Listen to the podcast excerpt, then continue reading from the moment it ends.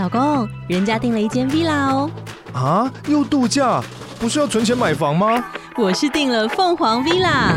哇，竟然有千平花园，十五项休闲公社，回家就像度假哎！而且花园比房子还要大呢，还有我最爱的游泳池，耶！龙大营建 villa 生活，十年防水保固，二至三房，零七三九八五五五五，凤凰 villa。欢迎收听买保险 Podcast，我是林老师。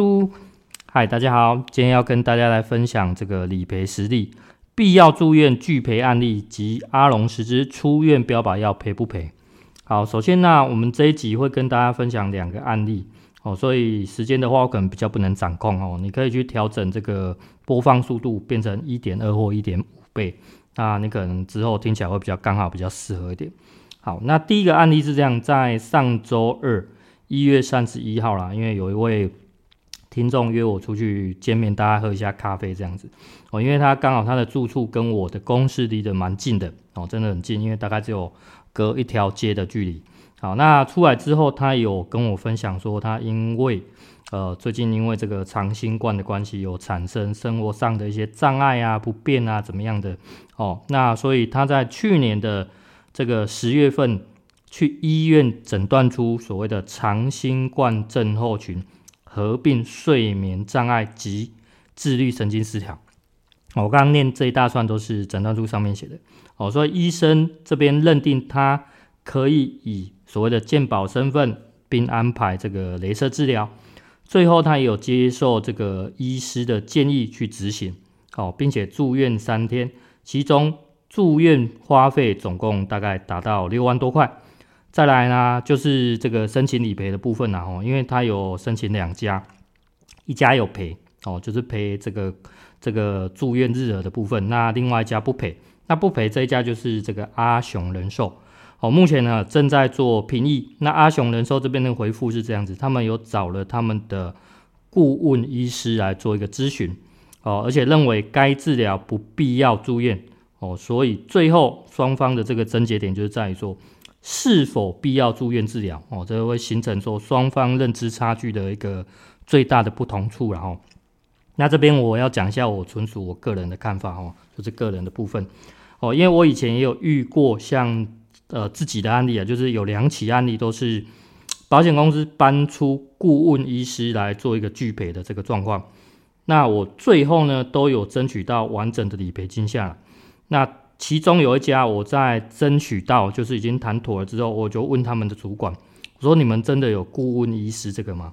他说：“没啦，这 gay 啦。”我说：“我猜也是啊。”所以我在想啊，阿雄的这件案例，这一起案例应该也是子虚乌有了哈。这个是我自己的个人想法。好，那重点来的，我们要怎么样找找到这个有力的证据，让保险公司心甘情愿的理赔？我觉得这个才会是重点。那我在事后有把这一起案例这个状况，哦，分享到一些交流平台上面，跟我少数几个同事也有做一些讨论，哦，但是目前是没有得到一个比较具有建设性的答案呐。但我这边必须讲，我在当天跟听众见完面的那一天晚上，哦，我自己就有想到一个我觉得好像还不错的方案，哦，有提供给他。那这边我不会尝试啦，哦，我只是想说我会留在。这一集的尾声，然后再跟大家做一个分享我自己的见解，这样子。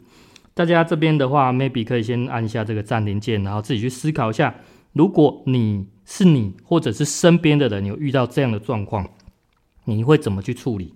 哦，因为我觉得这边的话，就会很像这个法律上的这种攻防战一样。哦，你明明知道他对方在说谎，可是你拿不出有力的证据去证明他说谎。哦，但我会觉得说。呃，这一起案例是一个非常具有思考，而且可以提高解决问题能力的一个 case，我觉得还蛮好的哦。因为这个案件呐、啊，这个 case 让我觉得我又学到东西，新的东西，我是真的觉得不错。好，那接下来我们继续来聊这个第二个案例，分享第二个案例。哦，第二个案例是这样，网友在网络上询问然后，因为家人有罹患乳癌，后续的标靶治疗。是要住院一天，然后出院领三周的药，标靶药，共九万元。后来我自己啊，我这边讲一下，我自己有上网去查一下这个部分，就说这种称为双标靶的黄金治疗组合，是住院的时候用注射标靶，那出院的时候会领这个口服的标靶药回去吃哦，而且这种呃几乎只要是标靶，每种都是好几千哦，每一颗都好几千。然后他的家人也是申请了两家的实支实付，一家有全赔，另外一家就是阿龙的实支，他只赔了住院当天的药哦，包括口服药的部分就没有办法全赔。好，那这个案例我先讲一下我自己一开始我自己以为的那个部分哦，这边会讲说自以为是因为我后来发现我的说法比较不适用在这个案例上面。哦，但是我一开始给他的回复是这样子的，我会把他的问题拆成两个争议来看。哦，第一个争议这样，如果阿龙认定必要住院一天，哦，就是这个住院一天是必要的，九万的这个药费到底会不会赔？我一开始的想法是觉得说，诶，阿龙应该要赔，哦，这是我的想法。那第二个争议是这样，如果阿龙认定一天为非必要住院，哦，就肯定直接不赔了。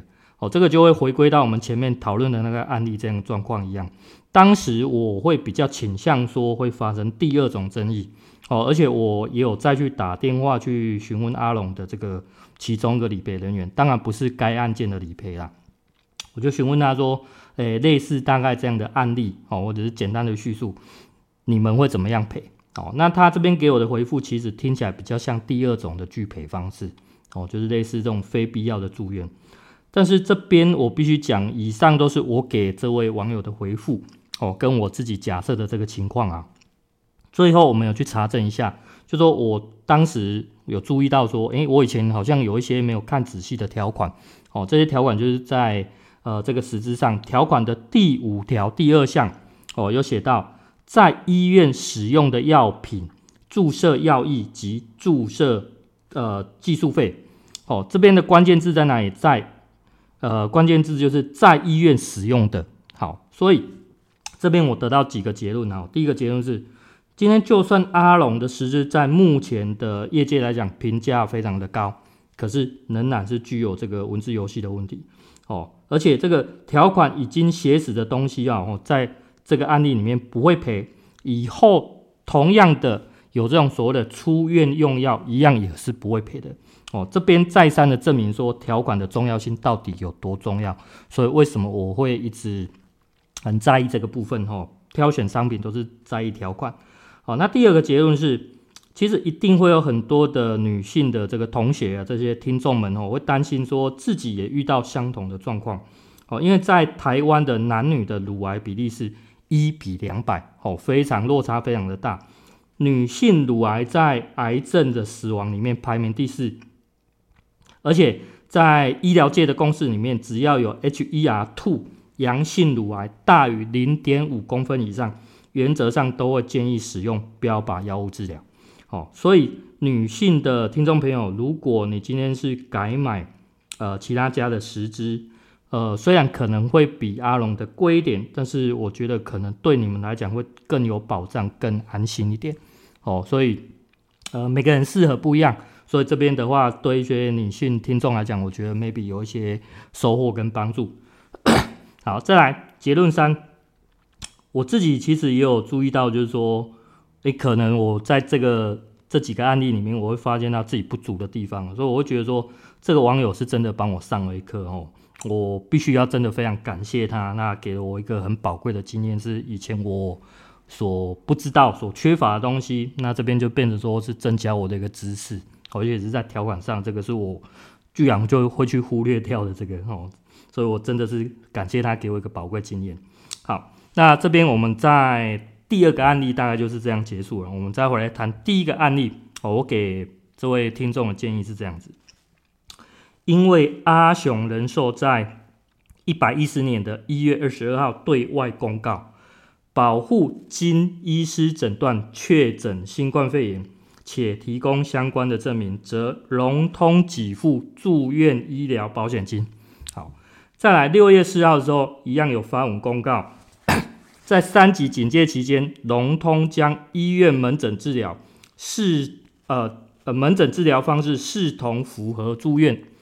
再来十二月二十二二十六号的公文里面取消融通理赔。哦，那取消融通理赔是我自己简化的啦，它内容比较长哦，这意思大概是相同的。好，那这边试问一下，保户如果在十月的时候因长新冠住院，这个是属于同一个疾病新冠肺炎引起的，为何没有做一个融通理赔？哦，没有一个融通住院理赔，那还是说是否这个公文是属于这个欺骗大众的？哦，亦或理赔人员是直接无视公文，就这样子做这样的理赔？哦，那经过我们的时间比对之后，公司不愿意理赔，这样是对的吗？好，还是说公司的理赔愿意承认自己的一个疏失？好，这边都是我觉得可以提供这位听众做一个有力的一个佐证在了。好。那最后，我们也是祝这位听众哦，可以透过评议的方式，那取回原本应得的部分。我觉得这样对他来讲，呃，可能会是一个方式哦。那到底有没有？我觉得当然也是要靠他自己的努力跟争取了哈。那今天诶还蛮快的。好，那今天我们就分享到这边。那喜欢我的分享的话，记得帮我按赞、订阅、分享。那今天就到这边，大家再会啦，拜拜。